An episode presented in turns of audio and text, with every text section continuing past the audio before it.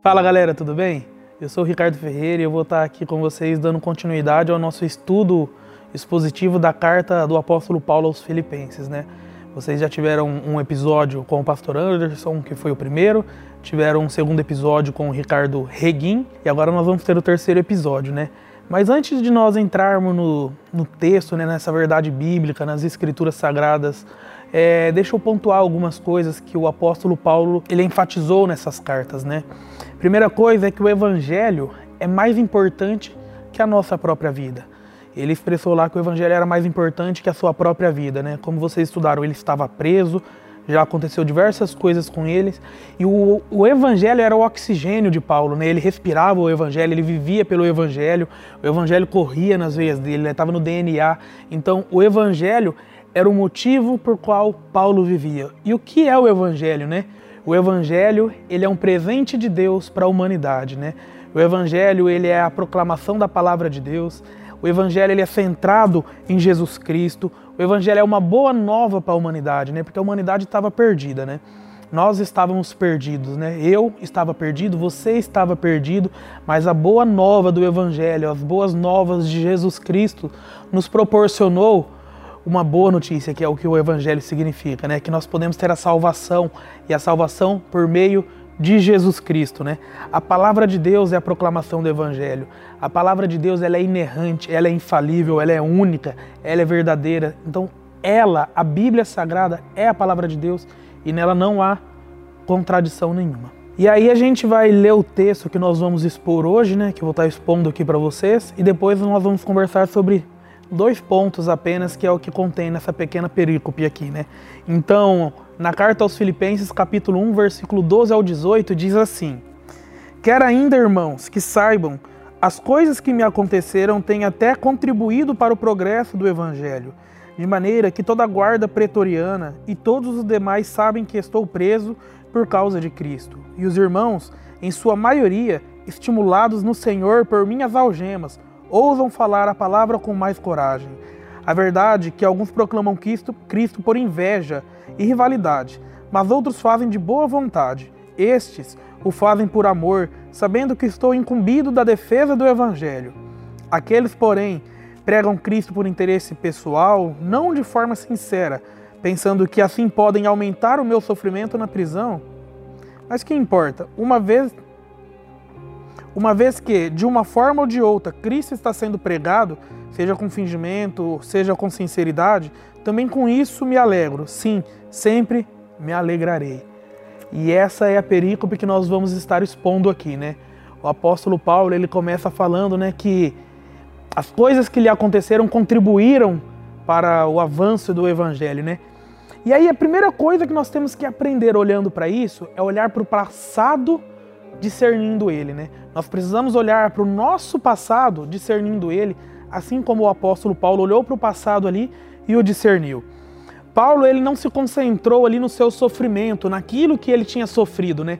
Ele não se concentrou nas injustiças, ele não se concentrou na vida que era diferente talvez da vida que ele desejou viver, mas ele se concentrou no evangelho. Ele não ficou olhando para ele com autopiedade, com autocomiseração, mas ele olhou o passado pela ótica da soberania de Deus. Ele olhou o passado, discernindo ali um propósito divino em tudo que lhe aconteceu, né? Dentro de tantas coisas ruins que lhe aconteceram, como a prisão em Filipos, é, o, o naufrágio do navio, todas as coisas, né, que nós vamos aprender ao longo aqui, ele olha para tudo aquilo e ele discerne aquilo lá pela ótica da soberania de Deus. Não é porque aconteceu que é por causa do acaso, né? Deus, ele estava no controle de todas as coisas e Deus está no controle de todas as coisas. Ele está no controle da minha, ele está no controle da sua vida, ele nunca perdeu o governo da humanidade. Então nós precisamos olhar para o passado, discernindo as coisas que aconteceram pela ótica da soberania de Deus. E nós precisamos enxergar o propósito nisso tudo, né? Nós precisamos olhar o propósito da, de, da nossa vivência e assim observar os novos caminhos que o Evangelho de Cristo pode ser pregado. Nós falamos que o oxigênio de Paulo era o Evangelho, ele vivia pelo Evangelho, ele respirava o evangelho, né? Então ele olhou para o passado dele, ele olhou para os seus sofrimentos, que é isso que fala no versículo 12, e ele viu portas, ele viu oportunidades de avançar o evangelho. Ele viu aquilo que ele sofreu e colocou aquilo como uma possibilidade, né? Tem uma frase que, que eu gosto, né?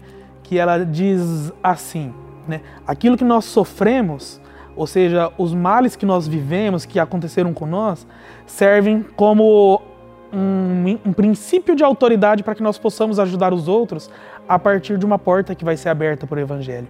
Então, tudo que nós olharmos para o nosso passado, como está ali no versículo 12, né? As coisas que me aconteceram contribuíram. Olhe para o seu passado como uma perspectiva de discerni-lo e ver de que forma isso pode contribuir para o propósito divino. Tenha a, a ótica de Deus sobre o seu passado, né? entenda que Deus estava no controle de todas as coisas. Essa palavra progresso, avanço do evangelho, né? Ela vem do grego procope, né, que significa assim um avanço da igreja, né? Ou seja, seria como se Paulo tivesse chamando a igreja, olha, as coisas que me aconteceram serviram para o avanço do evangelho, então agora vocês podem avançar porque tem essa oportunidade, né? Tem esse privilégio. Seria como se estivesse chamando um exército à luta, né?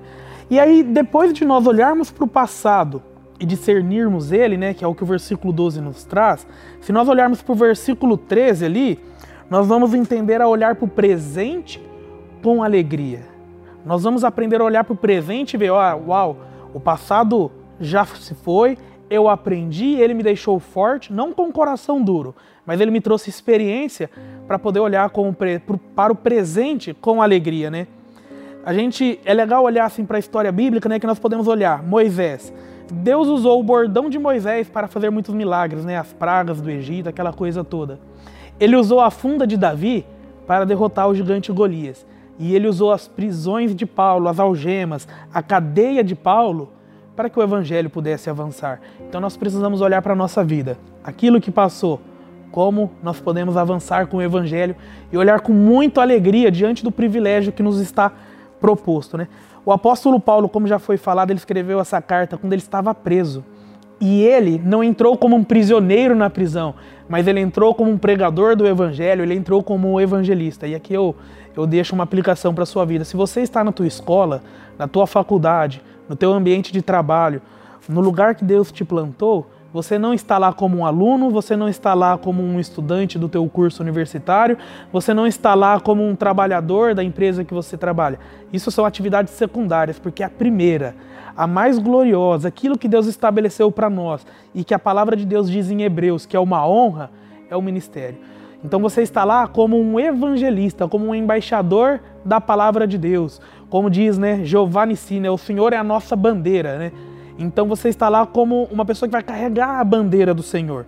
Então, ele usou o cajado de Moisés, ele usou a funda de Davi, ele usou as prisões de Paulo e ele pode usar a minha e a sua história para o avanço do evangelho. E aí, como eu estava dizendo, ele ficou preso. E a guarda pretoriana, né, ela tinha uma escala. Então os soldados eles eram trocados de turno de seis em seis horas. Então, a cada seis horas, ele tinha um novo soldado. E um novo soldado para que ele pudesse pregar as verdades do Evangelho de Deus, proclamar as verdades de Jesus Cristo, a verdade que limpa, que transforma, a verdade que dá destino. Então, todas as vezes que mudava um soldado, ele tinha uma nova oportunidade. Ele não ficava olhando, meu Deus, esse soldado é ruim, esse soldado é bom, esse soldado, essa prisão. Não, ele via uma pessoa, ele pregava o evangelho àquela pessoa. E não apenas aquela pessoa, se nós lermos o texto aqui como foi lido, né? A todas as pessoas do palácio. Então, todas as pessoas receberam o evangelho porque lá não tinha um prisioneiro, lá não tinha uma vítima, lá não tinha alguém que ficava com auto é, comiseração, com auto-piedade. Lá tinha um evangelista da palavra de Deus, tinha um embaixador do reino de Cristo, tinha uma pessoa que pregava o evangelho com afinco, em tempo e fora de tempo, e a todo momento ele respirava aquilo. Era todas as oportunidades, né? Eu ouvi um exemplo recente, né, de um pastor de Londrina que ele trabalhava como é, com serviços de mecânica, né? E aí falaram que essa pessoa que contou essa história falou que quando ele chegava na casa, a primeira coisa que ele fazia era tirar uma Bíblia da caixa de ferramentas e deixar num lugar bem à mostra. Ele não tinha tempo de ler a Bíblia ali, mas às vezes alguém puxava uma conversa e ele já usava aquele pretexto para falar do evangelho para essas pessoas. Então, é tempo e fora de tempo. Você não é um aluno, você é um embaixador do reino de Deus. E a vida de Paulo, ela foi tão intensa no evangelho, pregando em tempo e fora de tempo, que a palavra diz aqui nos versos que nós lemos no 13, né, e no 14, que as pessoas tiveram mais ousadia para pregar do evangelho, né? Às vezes eu converso com algumas pessoas, elas têm o desejo, né? Conversei recentemente com uma pessoa de outro estado que ela falava: "No meu sonho é de ver a nossa juventude aqui incendiada". Eu falei: "É só você incendiar o seu coração por Deus que eles vão ser incendiados". Porque Paulo ele era tão intenso que ele estimulava as pessoas. Ele queimava tanto por Deus e pregava tanto que as pessoas tiveram mais coragem de se entregar ao Senhor. Então, o que eu digo para você, se você quer transformar ali, você vê que a tua sala precisa de Jesus, com os seus amigos, você vê que os seus colegas de trabalho, seus companheiros de atividade ali precisam de Jesus, o jeito é esse. Você precisa queimar por Deus, você precisa é, incendiar. E uma frase que eu gosto de falar é assim, né? Tem a seguinte mensagem, né? Toda fogueira, ela precisa de lenha e fogo, né? E a madeira que está pegando fogo ali, se você pegar uma madeira sem fogo e colocar próxima, ela vai se aquecer e dependendo da intensidade, da proximidade que ela estiver dessa fogueira, ela vai pegar fogo, vai se aquecer e vai incendiar.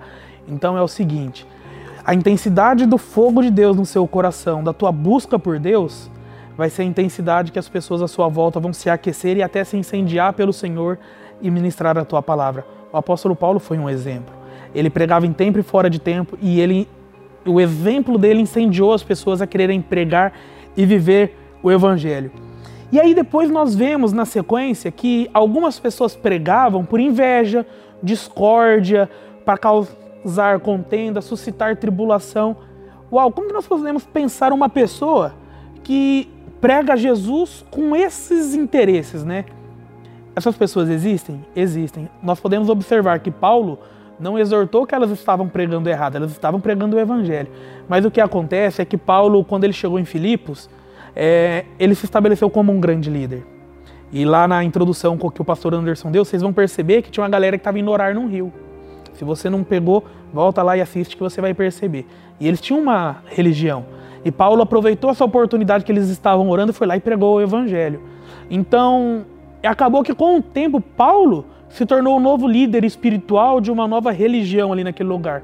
E os antigos líderes ficaram com inveja, com ciúme, então eles começaram a pregar por inveja, para tentar reconquistar o seu lugar na sociedade. Eles não pregavam Cristo por entender que era a mensagem que, que é a melhor mensagem do mundo e as boas novas, mas eles pregavam Cristo, eles pregavam o Evangelho para que eles pudessem recuperar o seu status de líderes espirituais. E alguns pregavam até para condenar mais o próprio Paulo, porque quanto mais o evangelho crescia naquele tempo, mais perseguição havia. Então, mais Paulo responderia por isso, porque ele era tido como um dos grandes líderes da igreja cristã, como as pessoas do caminho, que eles eram conhecidos dessa forma. Então, ele não azedou seu coração quando falaram mal deles. As pessoas vão falar mal da gente e às vezes pessoas que nós ajudamos, mas nós não podemos azedar o nosso coração. Nós precisamos confiar que o evangelho vai ser pregado. Se você está fazendo a vontade de Deus, não se preocupe com as opiniões alheias. É claro que é bom nós tentarmos sermos bem vistos, mas entre agradar as pessoas e fazer a vontade de Deus, faça a vontade de Deus. Essas pessoas então pregavam não por sinceridade, mas por interesse pessoal. Mas, mesmo que elas pregando sem o, a, a, eles pregando a palavra, a mais sublime mensagem, sem o, a verdadeira, o verdadeiro sentido, sem a verdadeira intenção, o evangelho estava avançando.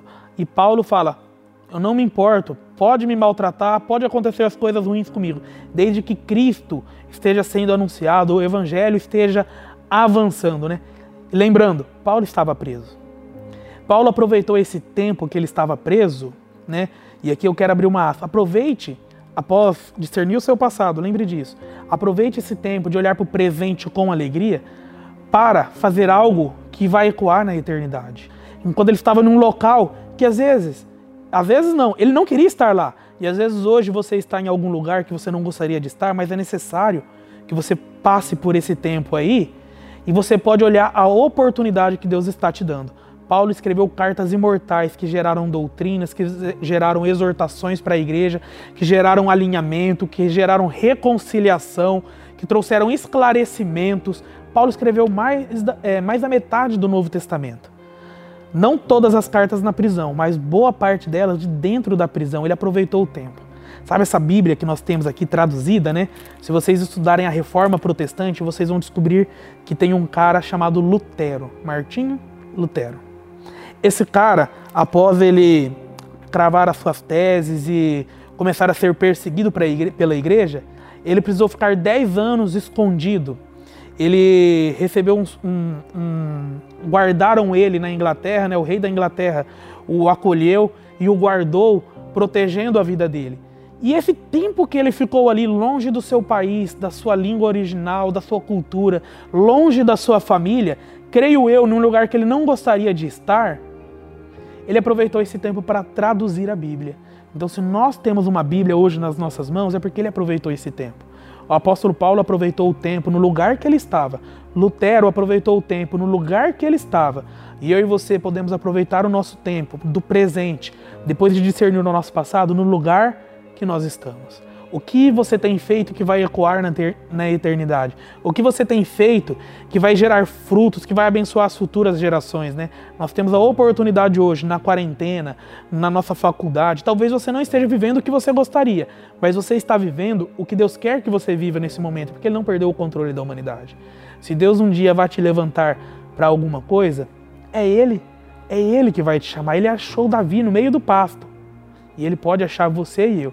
Mas o importante é o que nós estamos fazendo agora. Davi estava cuidando das ovelhas do pai. Lutero aproveitou aquele tempo recluso, lá em isolamento, para traduzir a Bíblia. O apóstolo Paulo escreveu as cartas doutrinárias da igreja de exortação, essas cartas imortais de, de tantas coisas maravilhosas. E aí fica o exemplo para que eu e você possamos aproveitar também o nosso presente com alegria, com ações que vão ecoar na eternidade. E por fim, eu queria concluir apenas retomando isso. Olhe o seu passado, discerne as coisas que aconteceu com você pela ótica de Deus. Deus nunca perdeu o controle. É lógico que tem situações que ele não gostaria que você tivesse passado. Então, olhe para o passado pela ótica da soberania de Deus, discirna o seu passado, encontre propósito divino e olhe para o presente com muita alegria, fazendo aquilo que vai ecoar na eternidade. Que Deus te abençoe e te guarde, faça resplandecer o seu rosto sobre ti.